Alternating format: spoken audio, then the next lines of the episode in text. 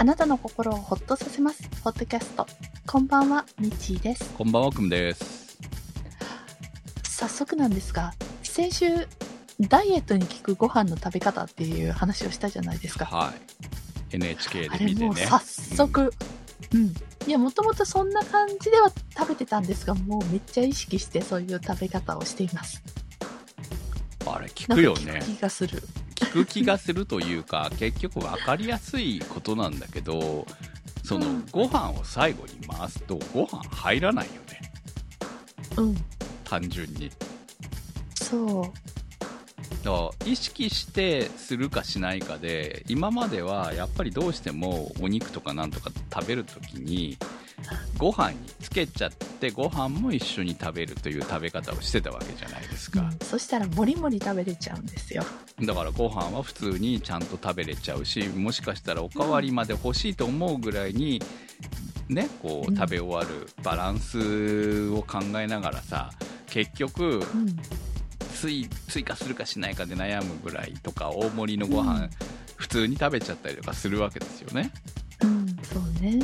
でも先週言ったこう、うん。とにかくご飯を一番最後、まあ、5分5分間は食べないまあ、とか、5分は食べない。うん。とかそういうのを守っていくと本当食べれないね。うん、そうなの。うん。なんか苦しくなるんだよ最後。でご飯申し訳ないけど残したりとかして、ああ次からは少なめでお願いします頼まなきゃなって思うような感じになって、いやこれは効くわと思いました。これやり続けてたら確かに落ちるよと思った。うん、そう、私もあの、ご飯がなかなかもう、もうちょっといいかなって感じになって、今日はパスとかなりかけるんですけど、でも一応食べなきゃいけないのね、うん。お米って。はいはい。筋肉をつけるためには。っていうので、うん、あの、あ、こんなに頑張って食べるもんだったっけって思いながら、ね、あのそんなにたくさんも食べないんですけどね、軽いちっちゃいお茶碗に一膳なんですけれども、ちょっとね、ご飯がこんなにこう箸が進まないなんてって少しショックを受けたそりうそうそうなんでもここでご飯のお供を持ってきてもいけないんだそうそうなんですよね。そう。まああのーだからこそ、なんていうのかな、こう、このご飯がメインのものは、ちょっとうんこれは使えない手だなっていうのは、やっぱり、そのね、いろんな、こう、5分間なんとか我慢してとかありますけど、うんでも、そうはいかないよね、やっぱりね、お店とかで食べててもねそう、だけど。お料理によってはね、まあそうそうそう、先週も出たラーメンとか、うん。今日も私お昼ランチ食べたらパスタうん。すごく1年ぶりぐらいに食べたんですけどお店ではい。どうする？どうする？サラダちっちゃいの頼んだけどこれ5分間が持たない持よたないですよ。いや、だからそこはね、やっぱ仕方がないなって思うわけよ。うん。だから、そうね。その諦めるしい。わゆる定食系みたいな感じでね、あるあればこう最後に持ってくることは可能なんだけれども、まあ、そうじゃないもので無理はしできないよねっていうところはまあ感じるなと思います。このタイプのねそこまで無理はしなくてもねそういうね。でもまあとにかくご飯があるものに関して別にはあるものに関してはそういう食べ方をすることであ確かにあのー満腹感はその前の段階で得られるので、ご飯の量が減っていくっていうのは事実だろうと、うん。うん、だからまああとはね実うん。ががっついて食べなくなったのね。だから白いご飯を、はいはいはいはいあのだ最後に食べるから一口ずつなんか噛みしめて食べる感じで、うん。あお米の味だみたいな、はい。うん、まあ、なんとなくほらね何かに混ぜて食べる感じで、ご飯をそうねとにかく。高中調理で食べてたからね。そうもったいない。うん。でそう考えるともったいないんですよねご飯の味をっていうよりも、ご飯に何かを混ぜて食ってるっていう感じなので、うんまあそあの美味しく食べて少しダイエットの効果もあるって考えたらまあいい食べ方なんじゃないのかなと思います。まあ皆さんもあのうん。実際効果ありそうなんで、えーぜひお試しください。先週聞いておお試しくださいって感じですね。はい。そうですね。はい。ということで今日もホットキャストスタートです。ではまずコメントからご紹介しましょう、えーまず池ちゃんさんからいただきました酒飲みの二大関心事といえば、ビールサーバーと丸い氷だと思いますが、ビールサーバーは各ビール会社から出ている出ている分で一定の満足が得られると思います。さて、丸い氷です。皆さんはどうされていますか？本来なら大きい氷の柱から削り出すのでしょうが、とてもそんなことはできません。そこで丸い氷ができる型を使います。通常の型では白い氷になるのでちょっと不満でした。徐々に冷却するといいという話を聞き、えー同志社の製品に巡り合いました。ゴムの型に水を入れて発泡スチロールの箱に入れて冷凍庫に16時間放置したら直径6センチの透明な丸い氷が2個できました。時間がかかること、2個しかできないことがありますが、ほぼ満足しています。ということです。ありがとうございます。お家で丸い氷を作るの私諦めたんですけど。はい、私も、まあ、ロマンですよね。昔、その、そういう、こう、型を使って作ってた時期もあるんですけど、めんどくさいってなるって、結局。まあ、うんその、色とかあんまり気にしなければ、普通にできるんですよね。うん。でも、うんまあ、そのね、同志社の製品いいですね。いいけど、でも、そこまでして、ロックで飲むかって言われたら、まあ、いいかなって思うんですよ、やっぱり。いや、もうその、あの、思考のうん。お家飲みをってなると、やっぱり、まあね、うん高いウイス確かにね。お店で氷、透明な氷に慣れてたら、やっぱり家でもって思う部うん、分はあるにはありますね。私はもうあの、冷凍庫にそんなものをする隙間がないのうんで、はい もう諦めてはいるんですけれども、もう普通の氷すらねうちは作るスペースなくって冷凍買うの庫別にあるからね、うん一個ね、もらったのがあるんで。だかじゃらまあ、あ、これいけるんじゃない？でもそれ、スーパーの、あの、氷買ってきて入れてますから、うん。ロックはそれでいいかなと思ってますよ。うん。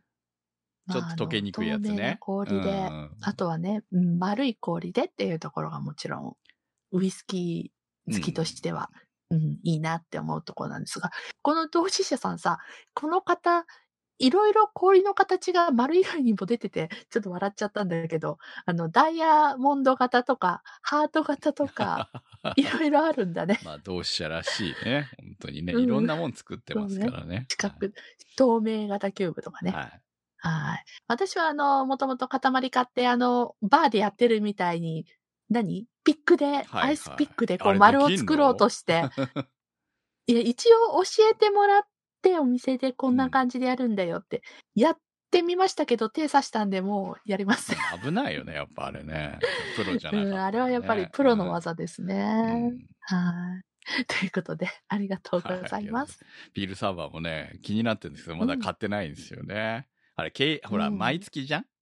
サブスクみたいなもんだからね。そう。うん。ちょっとね、そこまでっていうところでね、ずっと悩んでる感じですね。うんていうかまあ、あと頼むんだったうんら暑い時期かな。そう。で、ほら、とかねいね、やっぱり今ビールなるべく飲まないような形にしているので、なおさらっていうところもありますね。うん。はい。次は鹿蔵さんからいただきました。西九州新幹線長崎ルートが半世紀もの時を経て開業。開通から半月近く経ちますが、お祝いモードはいかがでしょうか？初老の私は乗り鉄ですが、時期尚早かな？全線開開通してから、浜カツのとんかつを食べに行くときに乗ろうかな？ということです。ありがとうございます。どうはいです。か、お祝いムードは？どうなんでしょうね。まあ、うんいわ、こう、やっぱり混んでる時は混んでるみたいなので、うんその、一時しん、一時的な盛り上がりというほ、うんまあ実際さ、その、いわゆる今まであった特急も減ってるわけなので、使わざるを得なくなってる部分もあると思うんですよね。うん。だから、あのーまあ、使う人たちが使っているという感じと、まあ、ご祝儀的に乗ってる人たちもいると思いますし、うんまあ、うんお祭りはやっぱり当然最初はあると思いますけど、うんまあでも長崎でもね、あの、いろいろイベントやってたりとかしてるので、それで来る人たちもいるんじゃないかとは思います。まあ、あの、ただ、、この話は、あの、前、前々回かな、してましたけれども、まあ、全線開通じゃないので、本当佐賀の途中で止まってますから、佐賀から福岡までは乗り換えなので、うん。まあそう考えればね、まあつ、つながってないというところはまあいろいろね、うーんっていう思わないでもないですけどね。はい。うん。まあその開分。通、全線開通予定っていつなん？開通予定はないですよ。あだって佐賀が反対でしてるから。あらあら。佐賀はお金出しませんって言ってるんで。うーん。なので、えーと、佐賀から、えー福岡までの間の新幹線ができないと。今の感じでは。うん。まあ、要は佐賀県がお金を出したくないというね。ああ。必要がないからね出したくないんですということなので、うん、まあうんね、国と JR とが、えーもう最終的にこう折れて全額持ってやるのか、どうなのかうん。うんが決まらない限り、いろいろ大人の事情が、はいはい。まあそういう、いろいろあるんですね。はい、ことだと思いますけどね。まあ必要ない。まあ佐賀にとってみたらね、必要ない部分もあると思うし、うんでも今回ね、実際佐賀までは行ってるわけなので、長崎からね、うん。使ってる人たちはいるわけですから、うん。まあ観光のね、メリットも合ってるはずなんですけど、まあそこはビジネスなんじゃないですか？だって言い,、言い張っておけば、ね、払わずに済むわけでしょ？うん。政治ですよね、まさにね、そういうところはね。うんはあ、そうですね。はい。まあこの辺はい。ちなみに私は、あの、文明堂が、あの、コラボした新幹線のカモメカステラが気になってます。期間限定だそうですよ。はい。まあいろいろあるんで、ぜひ、あの、うん。食べていただきたいし、長崎にも来ていただきたいなと思いますし、はい。浜勝のとんかつは美味しいですけど、別に長崎まで来て浜勝のとんかつは食べなくてもいいかなと思うんで、美味しいものいっぱいあります。ちゃんぽん食べなきゃ。そうね。ちゃんぽん。うん。浜勝はいろんなとこで食えるからね、と思います。はい。うん。はい。ありがとうございます。さあ、えー、今日は、はい。クムさんの新しいお買い物の話を、私も今日初めてさっき知ったんですけれども、そうですね。私もね、ツイッターとかで一切ね、そ今回はね、う、気配がなかった。はい。だから、アートワークで初めて今回は好評です。なんか欲しいなって先週か、先々週か言ってたなとは思ったけど。そうですね。はい。うん。まあ私が欲しいなっていう時は怪しい時なんで、そんなすぐに買うと思わんじゃん。まあね。大きい買い物だし。そう、大きい買い物なんですよね。うん。はい。何を買ったかというと、どうぞ。はい。あの、ホンダのね、PCX というスクーターを買いました。まあこれ、おめでとうございます。流れがあるんですよ。うん。最初に、ダックスというね、ホンダのうん。バイクが、まあもうすでに発売はされてるんですけど、あの、ダックスフントみたいなね、感じのバイクなんですけど、まあただ、全然、あの、普通に手には入らないわけですよね、まだね。今バイクって本当に手に入らないので、なので、えーまあ注文しても、早くて半年後とか。うん。あの、ハンターカブに似た感じのそうです、そうです。バイクですね。ハンターカブには似てないけどね。似てない？なんか赤色の、うん、ハンターカブとはちょっと違いますけど、でも、あのエンジンとかはハンターカブっていうか、カブシリーズと同じようなエンジンを使ってるんうんうんで、えーシフトの、シフトチェンジの方法とかも一緒なんで、まあだから、うん。私としては乗りやすいなっていうのがあって、で、デザインも気に入ってたから、これのために貯金をしてたんですよ。へえ。で、実際、えー先日、その、バイク屋さんに、レンタル用としてのうん。お店に来たと。で、実際うん私も写真上げてましたけど、ツイッターに見に行ったんですね。で、またがったんですよ。うん。そしたら、なんかね、ちょっとね、予想していたものとは違って、私が欲しかったものじゃないかもと。うん。まあ、なんかね、ちょっとね、前がシュンってしてるのね。このシュンでわかるかどうかはわかんないんだけど、うんシュンってしてるんですよ。で、もうちょっとなんかバイク感があった方が私は好きだったんですね。とにかくね。で、うん。あの、ハンターカバーそのまま置いといて、このダックスを、こう、普通の利用に、どこにでもスーパーとか行くときとか、もう普通に、しかも二人乗りもできたりとかするからっていうように使おうと。使うために欲しいなと思って貯金してたんですけど、またがってみたら、まあ、欲しくったってすぐは買えないんだよ。うん。まあ、でも待ってれば、来年の春ぐらいには買えるかな、納車するんじゃないかな、ぐらいな感じではあったんだけど、でもう、ん。またがってみてピンとこなかったんですよ。まあ、乗ってみるとまた違うかもしれないけどね、実際にね。うん。あの、こう、レンタルとかで乗ってみたら違うかもしれないけれども、少なくとも、またがった感じでは、こう、ピンとこなくて、これじゃないっていううん。感じがあったので、ああ、こうなんかこう、ふつふつとあったバイク欲しい熱が、行く先を失ったわけですよ。うん。いや、それはね、そのまま貯金しときゃいいだけの話なんですけどね。うん。で、スクーターが欲しいと急に思い出しまして。うん。で、まあ、スクーターは以前からちょっと欲しいのは思ってたし、で、うんえーベスパが欲しかったんですよ。うんで、我々世代ってベスパ世代じゃないですか。ベスパに憧れを持ってた年代なわけですよ、おっさんたちは。うん。うん。で、ベスパ欲しいなーって思ってたんだけど、ん今の現行型のベスパってめっちゃ高いんですよね。うん。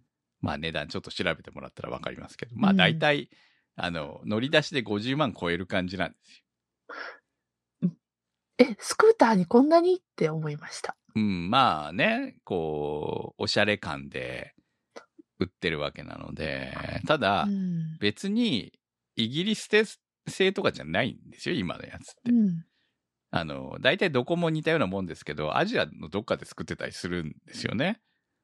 とか、まあ、うんタイとかベトナムとか、あそういうところで、まあ、バイクが一番売れてるところで作ってたりするんで、まあ、それは、あの、うんホンダのバイクも似たようなもんなんですけど、まあ、ハンターカブだって体製だからね。うん。だから、そういう部分では似たような感じなんですけど、別に、その、ね、おしゃれっぽいからといって、どこか特別な地域、その、ヨーロッパで作ってるわけじゃないわけですよ、うん。要するに。まあ、イタ、イタリアなね、うんイタリアとかね、ヨーロッパ。感じとかね。そうそう。だったら、うん。まあ、でもイタリアは、車は壊れるからって、だからまあ、そういう意味じゃ壊れにくいとは思うんだけれども、逆に言うと、うん。そう、旧型ベスパもよく壊れるバイクでしたからね、っていうのもあるから、うん。だから、逆に言うと安心なんじゃないって言われても、でもデザインに、もう要はいくら払えるかみたいなもんだと思うんですよね。うん。なので、えーこれに50万かとずっと思ってたわけですよ。ここ最近。うん。まあちょっとね、ブランドだけで欲しい気はするけれど、これに50万か。うんハンター株より高いんか。とか思いながら。し趣味じゃなくって実用のバイクをっていうことだったしね。でもね、そういうことじゃない。そう、いや、そうなんですよ。まあでも、実用のバイクよりもかっこよさを選ぶっていうのは正しくはあるわけじゃん。欲しいものを買うっていう意味では。でもうん、まあね。その、そこまで、その、ブランド、ロゴだけで買えるかって言われる、うんもうそのぐらいの違いしかないわけですよね、言ってしまえばね。っていうところがあって、うん、ちょっとそこまでしてなーっていう。まあ、これしか乗らないんなら別に買ってもいいと思うのよ。うん。これしか持たないんだったら。うん。で、2台目として買うにはちょっと値段が高すぎるなと思って。うん。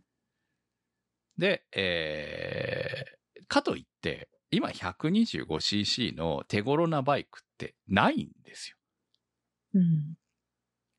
あの、なんか20万ぐらいでありそうな気がするでしょ。うん。ないんいや、です。そのぐらい、そのぐらいのもんだと思ってたから。今ね、何でも値段上がってますんで、うん。まあ、あと、ね、えい、まあ、それ、でもそれも、それの前からですよね。だから、50cc のバイクでも、まあ、乗り出しで20万前後になるんですよ、今。うん。10、安くても18とかかな、新車で買えば。うん。で、普通に20万超えるのゴロゴロしてるんで、50cc でも。50cc って日本だけの企画なんで、もうそのために作るって考えたら結果的には大赤字ですよね。しかも大して売れないってなると。そう。だからまあいずれこの辺って電動に全部変わっていくんだとは思うんですけど、うん。まあどっちにしてもその免許的な問題もあるから、うんまあ多分いろんな改変はあるんだろうなとは思いますけどね。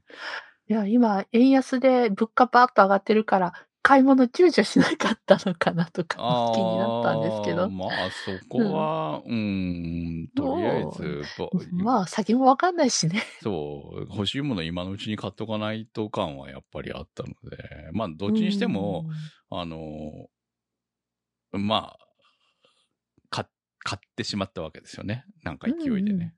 うん。うん。まあそ、れでもう一週間ぐらい乗ってんでしょ、一週間は乗ってないですね。月曜日に契約して、火曜日に納車だったんで、あ、え今二日目？3日目か。火、水、木で月3日間で一応木100キロぐらい走りました。うーん。あのーうん。って感じですね。どう、何そのリアクション？いや、ほら、車とかは試乗ができるじゃないですか。あ、バイク試乗できないの？試乗車なんか、よっぽどのところじゃないと置いてないですよ。そう、そうなんだ。はあ、もうだって、バイク屋さんに、ほら、通販で買うとかじゃないから、普通にバイク屋さんが乗せてくれるもんだと思ってた。い。ないですね。あ、そうなんだ。はい。試乗車があるのは珍しいと思いますよ。大手の店でも、その試乗車という、まあ、試乗会みたいなのはありますけど、うんそれってこうメーカーが持ってきてくれたりするわけなので、うんいわゆるバイク屋さんも、その、ね、ちゃんと看板上げてるからといって、試乗車があるのはほぼないと思って。そっか。う売る車に乗せてくれも無理なもんそうでしょ？で展、示品は。そうそうそう。で、うんあとは、そのレンタルするバイクとかを、要は試乗車代わりにするわけですよ。ホンダとかはね。だから、うんそれは乗れるけど、じゃあ全部があるかって言ったらないわけですよ。うん。その数少ない、まあ人気車種とかはあるんだけど、うん逆に言うとスクーターなんかはあるところもあるみたいですけど、うん。少なくとも地元ではやってなかった。だからう、んもし私、試乗とかレンタルとかで一回乗ったら絶対買ってなかったと思うの。これはあの、俺が欲しかったもんじゃないっていう。な、何が違ったんですか？まずそこ聞こうえーまあね、今回 PCX 買ったのは、まあうん昔欲しかったんですよ、これ。うーん。デザインかっこいいでしょ？うん。なんか、流バ線形でイクっぽい。バイクっぽいし。バイクだけど、バイクっぽい。まあ、ス昔ねクータ、ーに見えないっていうか。昔、うあの、ビッグスクーターブームがあって、うんで、その後ぐらいに出てきて、こう、めっちゃ売れたのがこの PCX なんですよね。確かにビッグスクーターっぽいぽいでしょ？ぽさはある。うんうん。そう。で、もうビッグスクーターって今ほとんど、まあ、各メーカー1車種か2車種ぐらいにしかもうなくなってて、ほんとそれが減ってびっくりるんですよ。なんだけど、うんあんだけみんな乗ってたのに。そうですね。どこに未だに中古で乗ってる人たちいっぱいいますから、うんまあ、その一部を除き、えーほとんどなくなってしまったんですよ。うんだからまあ、中型まで取らなくても、だから 125cc のスクーターはまあまああるんですよね。うんうん種いろんな種類が。でも、結構ね、やっぱり皆さん通勤とかに、通勤通学に使ってることが多くて、うん。あとはええ今だったら Uber にこれ使ってたりとかする人もいるし、うんうん。で、まあ燃費が良くて、スピードもまあまあ出て、デザインもいいし、取り回しもいいとかいう部分もあって、うん。まあ確かに人気なんですよね。うん。で、あと、リセールバリューもいいっていう、こう、人気車種だから、売っても、まあまあいいねで取ってくれるっていうところもあるので、だから、安心して買えるバイクの一つではあるんだろうと。なるほど。うん。っていうのもあって、まあ、だから、これが出た時に、うわ、かっこよくて欲しいと思ってたことは事実としてあるので、うんだから、えー今回は、あえてこれにしたわけですよ。うんまあ、これの一番。買っても間違いなさそうだし。にまあ、かっこいいしね、素直にね、2021年モデルを、えーうんまあ、去去年新しくなったバージョンですよね。だからね。うん。はい。型を、2022、2021年型の PCX を購入しました。はい。だからまあ欲しかったバイクを、まあ、えそれはね、結局免許を去年取って、125cc のオートマに乗れるのにハンター株しか乗ってなかったから、オートマ、素直なオートマのスクーターにも乗ってみたかったっていうところがあるわけですよ。うんうん。で、で何が違ったんですか？うん。カローラなんですよね。よくわからない。私は、その例えが。車乗ってない人には分かんないと思うんですけど、多分リスナーさんはなんとなく分かってくれるかなって思うんですけど、こう、ほんとカローラなんですよ。あの、至れり尽くせり。うん。もうね、そういうもんじゃないの？え、ハンターカブなんか至れり尽くせりじゃないですよ。だだから、ス株じゃなくてスクーターだから。そうそういそう。だからもう、だってキーレスですよ。おーわざわざキーなんか、あの、差し込まないですから。さすが2021年モデル。いや、一つ前ぐらいからそうですけどね。あ、そうなんだ。はい。だから、もう何でも必要なものはついてます。うん。で、もうメーターのところもめっちゃかっこいいし、うん。こう、車みたいに燃費とかも出してくれるし、うん。そのハンターカブみたいにこう、ガソリンとスピードしか出ないみたいな、そんなのとは違うから、うん。まあめっちゃ売れてますからね、とにかくね、スクーターの中でね、PCX って。。うんだから、あのー非常に豪華なんですよ。うん。うん。で、あのーまあ確かに満足度は高いスクーターなんだろう。だからこれし、これを最初に乗ったらもうこれで満足すると思うの。うん。でも、私はやんちゃなバイクに乗っちゃったわけです。だから、やんちゃなハンターカブに乗った後に、これを乗に乗ったら、めっちゃおとなしくて優等生だったんですよ。う んまあでもほら、サブだし、普段、普段のこのスーパー、買い物行くとか、取り回しもね、めっちゃ、取り回しバイクのね、重量自体はハンターカブよりも重いんだけど、取り回しも楽だしね。ああ、いうことないじゃないですか。ところがね、ケツが痛かったんです。あの、100キロ乗りましたけど、お尻をどこに置けばいシートいかがね、の問題？シートの問題ですね。まず一番はシートの問題です。未だになれない。100キロ乗ってもなれない。そそうなんだ。そうなんですよ。だからどの、で結構やっぱりそのレビューとか見てると、そのシート問題はあるみたいで、まあ、うん気になる人は変えてるみたいなんですけど、うーん。問題はそこまでしたいかっていう問題なんですよ。シート変えるのだって2万円ぐらいはかかるわけですね。ああ。か、そっからカスタムの道が始まっちゃそうそうう。そうそう。カスタムの道に行くか行かないかなんですよ。一番はまずシート問題。シートのその、一番ベストな、腰痛にケツが痛くならない位置が未だに見つけられない。うんうん。決してクッションとか悪くないんだけど、微妙にこう、の、まず乗った最初の、最初の10分で痛かったですからね。うーんそれってちょっと問題なんじゃないのかなっていうのと、あとは、、サスペンションが硬い。まあ結構アジアで売ってるんで、その、まあ、さ、ね、二人乗りですけど、二人乗ったりとか、下手したら三人乗ったりとかするわけですよ、うんああっちだと。うんうん、まあ、だからう。そういうのにも対応できるサスペンションのおかげで結構硬めなんですね。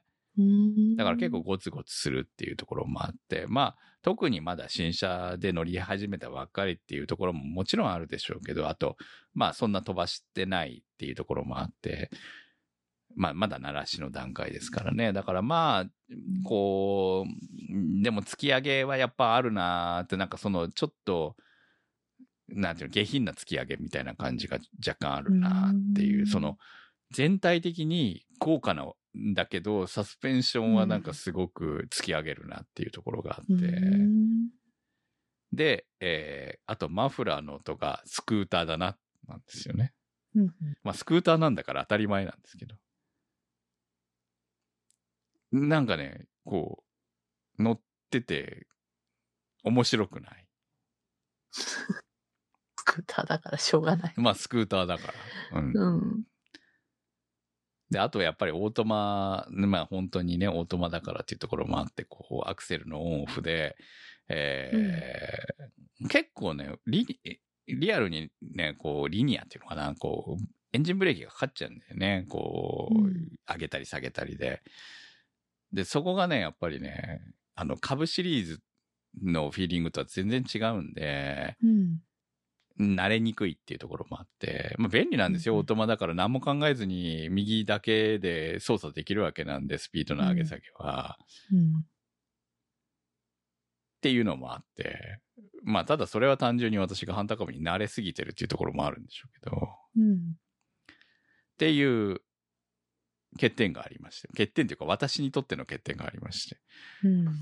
もう2日目の段階で、ちょっと遠出したんですね。いつも、こうんう、ハンター株で走ってる遠出をしてみて、ねどうなんだろうと。疲れなきゃいいなとか思いながら走ってたんですけど、やっぱりお尻問題が解決しないまま帰ってきたんですけど。ほどね。バイクってそういうのもあるんですね。ありま。すね。ハンター株もね、うん別に社外品には変えてるけど、そんな高くないのだし、今別のやつを注文してるんですよ。もっといいやつを。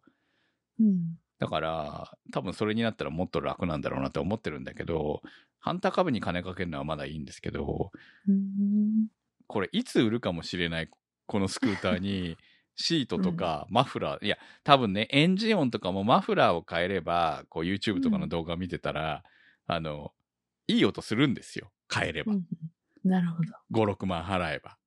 5、6万。はい。56万払えばいい音する。いやうちのマフラーだってそのぐらいするからね。一応ね。ハンター株のマフラーだってそのぐらいするんで、で、要はまあ、そういうマフラーをつければ、多分同じようないい音がするんだろうなっていうのはわかるんだけど、いやー、え6万かけたくないよねって思うわけですよ。っていうのがあって、えーちょっと今後悔しているところですね。まあ、ただね、うん直進安定性はめちゃくちゃいい。うん。気持ちいいぐらいまっすぐ走る。ほううん。さすがだなって感じ。で、やっぱりタイヤも大きかったりとかする。ちょっとバイクっぽいでしょ？実際見てたらさ。うんだからタイヤも大きいし、安定性はめちゃくちゃある。うんうんうんただ楽しいかはまた別だよね。うん。まあ、そ、それだったら、だってそれが楽しかったらさ、うん。ハンター株の出番なくなっちゃうじゃん。そうなんですよ。まあそれもねバランス。的にはいいんじゃない？まあだからね、めっちゃ悩んでて。お尻問題さえ解決すれば。でもそのためにシート2万も変えたくないんですよ。言ってしまえば。うんっていうのもあって、あのー珍しくね、自分の中でね、し、まあ、わかんないよ。1ヶ月経ったら、いや、最高って言ってるかもしんないから、これはこれで最高って言ってるかもしれない。いや、デザインは好きなんですよね、デザインはね。うん。あと、まあ確かに走ってて楽っちゃ楽なんだけど、今日なんか、俺、けえっ、と、街の方まで行って、あ、そうそう、メガネをね、今日取りに行く日だったから、取りに行って、えーご飯も食べて帰ってきて、でも、なんか自分の中ですごくこう、物足りなくて、そこから、こう、ハンターカブに乗り換えて、ワイン買いに行きましたからね。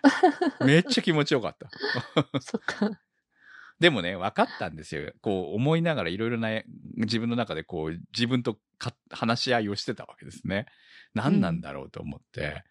なぜかって言ったら、ハンターカブって、あの、先ほど言った原付きの 50cc が買える以上ぐらいにお金かけてるんですね。うんうん。もう、すでにこの1年で。そうね。いっぱい。いろいろね。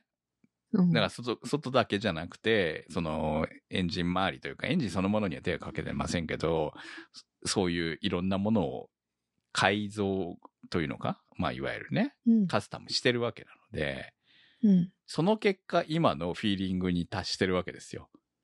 うん。もう、アクセル開けたらドンみたいな感じになっているのは、その結果もあるわけですね。うん。だから、あ、金かけただけのことは出てんだなと。うん。だから不満ない状態になってるんだ今のところ自分の中ではうんうんうん大変満足、あのシートさえ変えればもうハンターカブはこれ以上何もいじらなくていいと今思ってるんで、うんうんまあこれ、これ以上はないかもしれない。もうちょっとはやるかもしれないけど、いわゆるそのエンジン周りとかに関しては別に何かしようとは思ってないんで。っうんて考えたら、ああ、ね、そこまでかけたやつと、ノーマルと比べちゃいけないなと。うん、そうねう。ん。比べちゃいけないなとは思ったんですよ。うん。だからこっちもいじれば、もっと自分の好きな感じになるのかもしれない。うん、でもそこは沼すぎるだろうと。そうね。もう、ハンターカブの良さを何度も噛み締めるために。そう、本当にそんな感じだったんですよ。うんめっちゃいいな、このバイクって思いましたもん。